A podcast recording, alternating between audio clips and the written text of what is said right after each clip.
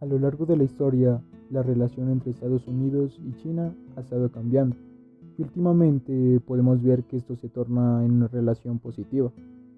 Sin embargo, la pandemia ha cambiado la situación desde que las cifras de contagios comenzaron a aumentar en Estados Unidos. Pero ¿cómo ha cambiado esto las relaciones entre las dos potencias? Bienvenidos a este podcast presentado por Ángel Enríquez, Samuel Buccelli, Nicole Velázquez, Sofía Rosero y mi persona, Julián Mora, del grado 91.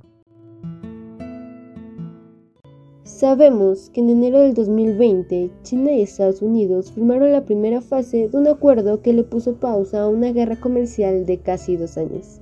Esta fase entró en vigor un mes después de firmar el acuerdo y según Donald Trump, el presidente en esa época, este acuerdo es uno de los mejores acuerdos comerciales que se han hecho. Sin embargo, los planes de se detendrían cuando una nueva amenaza aparece en Wuhan, China. Como sabemos, tanto Estados Unidos y China se volvieron en algún punto los países principalmente afectados por la pandemia del COVID-19. El brote de este virus es considerado como la primera gran crisis mundial desde que la globalización se convirtió en una realidad fundamental. El impacto de la pandemia en la economía mundial no tiene precedentes, y algunos analistas lo ven como una combinación de la Gran Depresión de 1929 a 1933 y la crisis financiera mundial de 2008. La pandemia ha provocado al menos tres ondas de choque en la economía mundial. La primera ola, el brote en Wuhan, China, provocó la interrupción de las cadenas de suministro mundiales, entre otras cosas. La segunda ola en Europa y Estados Unidos desencadenó la caída del mercado de valores mundial y rompió las cadenas de suministro mundiales por el lado de la demanda. La tercera ola ha conmocionado al mundo del desarrollo, especialmente a Brasil e India. Esto causó que las dos economías más grandes del mundo, China y Estados Unidos, se convirtieran en epicentros de la pandemia. Estados Unidos es el centro más importante del mundo para los intercambios políticos, económicos, tecnológicos y culturales, seguido de China. El brote en China interrumpió en gran parte la economía global y luego la epidemia en los Estados Unidos impactó la economía global virtual y real.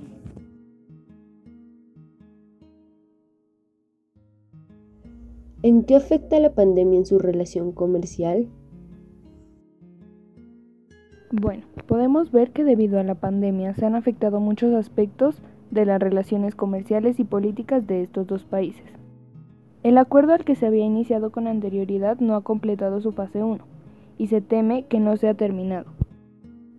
A pesar de que en el pasado Donald Trump mantenía una visión relativamente positiva sobre China. Después de que la pandemia afectara principalmente a Estados Unidos, Trump ha acusado a China de la creación del virus y de cómo este se hizo a propósito.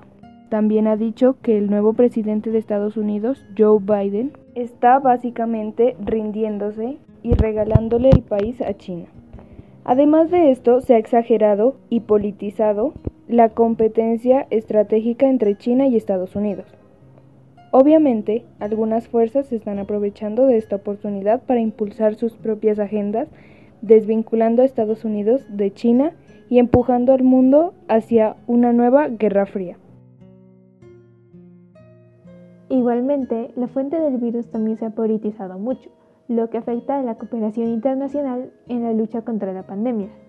Existen diferencias significativas en las maneras y la efectividad de responder a la crisis de estas dos potencias. Por ejemplo, China, una vez que la epidemia estuvo bajo control, el gobierno envió de inmediato equipos médicos y materiales a 90 países y donó fondos a la OMS para ayudar a los países en desarrollo a combatir la epidemia. Beijing abrió muchas plataformas, principalmente a través de videoconferencias, para compartir experiencias clínicas con expertos médicos en muchos países. Estos esfuerzos no fueron para promover el modelo de China, sino sobre el humanitarismo y la solidaridad internacional. La llamada diplomacia china del lobo guerrero es en realidad una respuesta a las opiniones sesgadas hacia China, articuladas por algunos medios y políticos occidentales en las primeras etapas de la crisis, pero en Estados Unidos como podemos ver.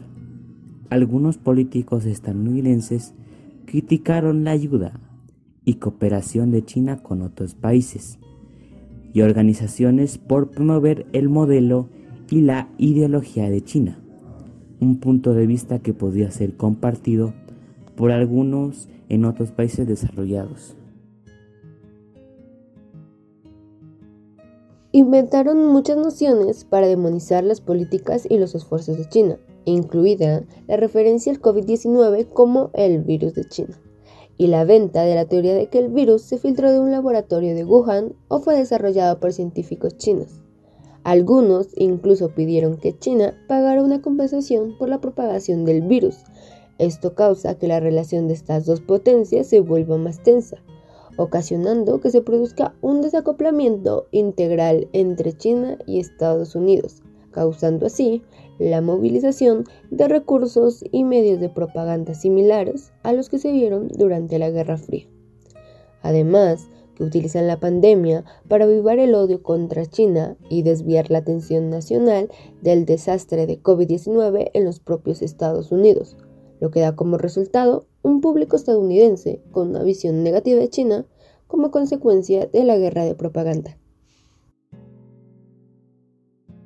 Las relaciones entre China y Estados Unidos se deterioraron de forma drástica durante la era del expresidente Donald Trump, entre 2017 y 2021, con colisiones en planos como el comercial, el diplomático o el tecnológico.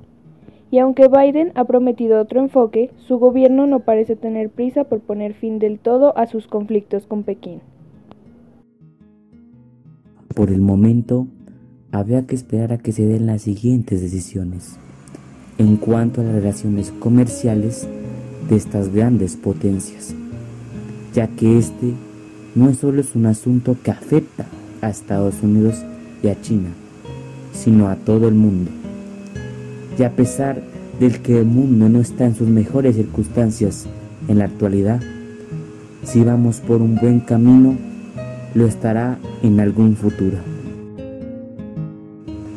Gracias por escuchar e informarse con nosotros en este podcast. Esperamos que les haya gustado. Gracias y buenas noches.